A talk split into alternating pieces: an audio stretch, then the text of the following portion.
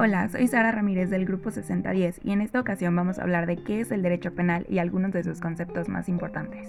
Seguramente cuando escuchas las palabras derecho penal, lo primero que se te viene a la mente es una serie o película de abogados, o al menos eso era lo que me pasaba a mí. Pero, ¿sabes en realidad qué es el derecho penal? El derecho penal es la rama del derecho que establece y regula el castigo de los crímenes y o delitos a través de la imposición de ciertas penas. Estas penas pueden ser de muchos tipos, pero eso es algo que vamos a ver más adelante. El derecho penal también puede ser definido como un conjunto de normas jurídicas que regulan la potestad punitiva del Estado. La potestad punitiva del Estado es un término o concepto que hace referencia a la facultad o capacidad que tiene el Estado para imponer y ejercer penas a quien haya cometido un delito. Esto nos lleva a la siguiente pregunta. ¿Qué es una pena? Una pena es la consecuencia jurídica del delito y es el medio mediante el cual el Estado reacciona frente a este. La podemos definir como la privación o pérdida de un derecho o bien jurídico. Estas son de varios tipos. Primero están las penas privativas de derechos, que como su nombre lo indica, son aquellas que impiden que aquel que haya cometido un delito ejerza alguno de sus derechos. Por ejemplo, si alguien manejaba en estado de ebriedad y atropelló a algún peatón, se le puede privar de su derecho a conducir un vehículo. También están las penas privativas de la libertad, por ejemplo la prisión o el arresto domiciliario. El destierro, que consiste en expulsar a alguien de un territorio determinado, las penas pecuniarias, que son aquellas que afectan directamente al patrimonio del penado en lo que a dinero se refiere, las multas, el decomiso, que es la incautación o privación de las posesiones, y todas estas pasan a ser del erario público, la caución, que caución es sinónimo de fianza, es decir, la garantía para poder defenderse en libertad, y la confiscación de bienes, que hace referencia directa al patrimonio y se le obliga al delincuente a pagar una suma de dinero al Estado o a entregar los bienes que usó para la comisión del delito o bien los que obtuvo a partir de Es importante mencionar también, a pesar de que esto es algo que se puede obviar, que el cumplimiento de la pena es la principal forma de extinción de la misma, pero que también existen otras formas, como lo son la amnistía, que hace referencia a la intervención de organismos mundiales, como lo puede ser la ONU, que la víctima otorgue el perdón, pero esto solo se puede hacer en casos de querella, en caso de que no sepan qué es una querella, una querella es parecido a una denuncia, solo que en este caso la denuncia se hace a petición de parte o a título personal, es decir, que únicamente las víctimas pueden realizarla. Algunos ejemplos de delitos que se persiguen por querella son la violencia familiar, riñas, amenaza o fraude.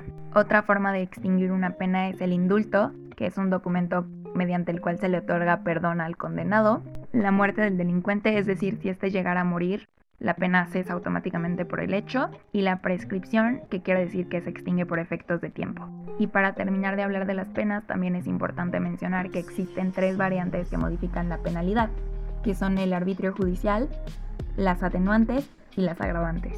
Ahora vamos a profundizar en qué es una denuncia. Una denuncia la puede realizar cualquier persona, incluida la víctima. Se realiza cuando existe la comisión de un delito que se persigue de oficio, por ejemplo, homicidio, terrorismo, piratería. La principal diferencia radica en que mientras que la querella es necesario y obligatorio que la realice la víctima, una denuncia puede ser realizada por cualquier persona. Sin embargo, ambas son la forma de dar parte a la autoridad para que ésta pueda iniciar una averiguación previa. Ahora que sabemos qué es una pena, cómo se puede extinguir y cuáles son las maneras de informar a la autoridad que se ha cometido un delito, vamos a hablar de qué es un delito.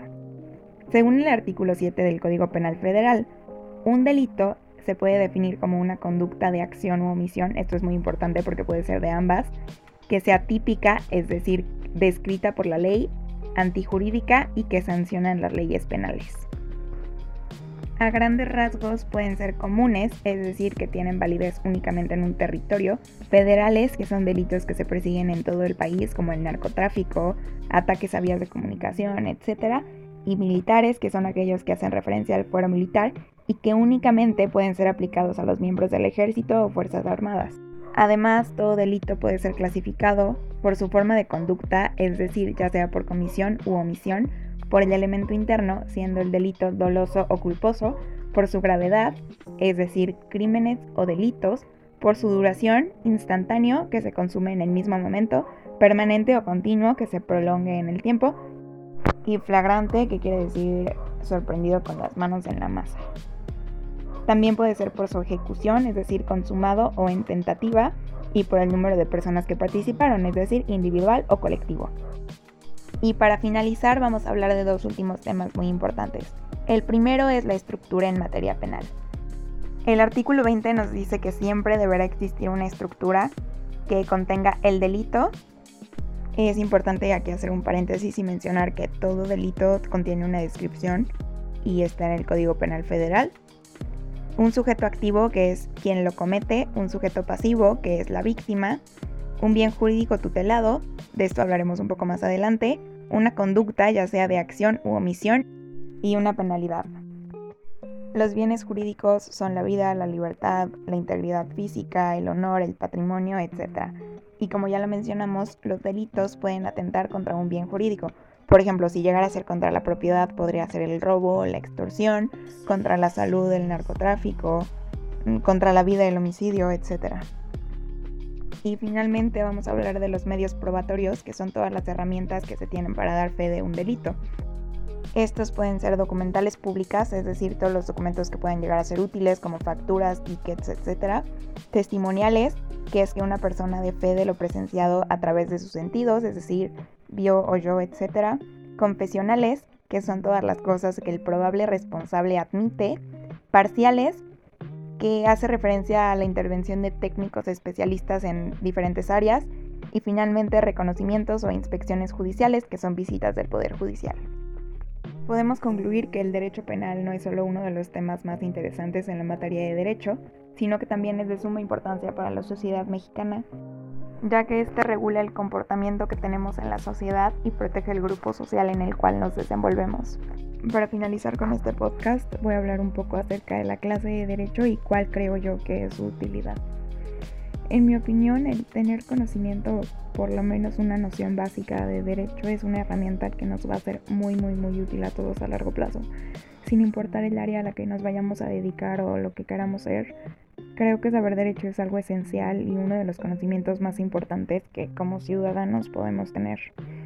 Desde temas tan simples como qué es lo que nos dice la Constitución, cómo está organizado el Estado, hasta temas más complejos como derecho laboral, los contratos, el derecho administrativo, el público, el privado, las leyes, los reglamentos, todos los temas que vimos en clase, por más que ahora no lo notemos, son temas que a largo plazo vamos a utilizar y nos va a ser una gran ventaja que hayamos tenido la oportunidad de aprender acerca de ellos estando aún en la preparatoria.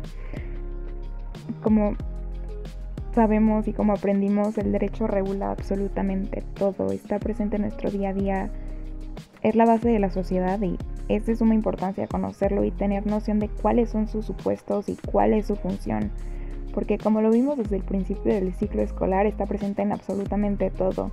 Todo lo que realizamos son actos jurídicos, desde comprar una botella, un chicle en el Oxxo, hasta comprar una casa, un carro, escribir un testamento, casarse, absolutamente todo.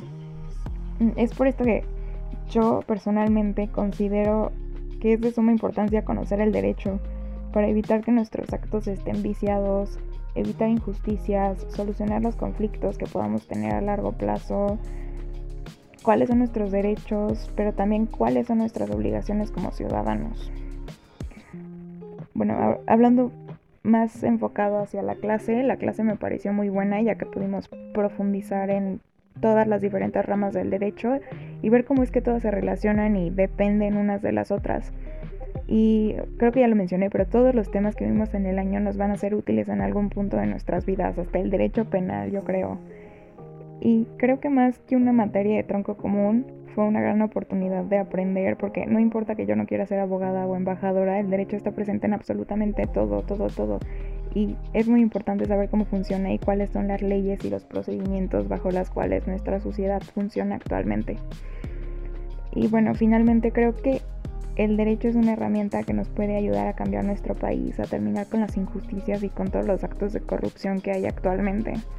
Hubo una tarea en especial que recuerdo mucho, que fue elaborar una propuesta o reforma de ley y vi que muchos de mis compañeros pues tuvieron muy buenas ideas y si eso hicimos solo estudiantes de prepa pues me quiero imaginar que si conservamos estos conocimientos y tratamos de ampliarlos podríamos generar un cambio bueno en el país algún día porque de la ignorancia jamás ha salido nada bueno.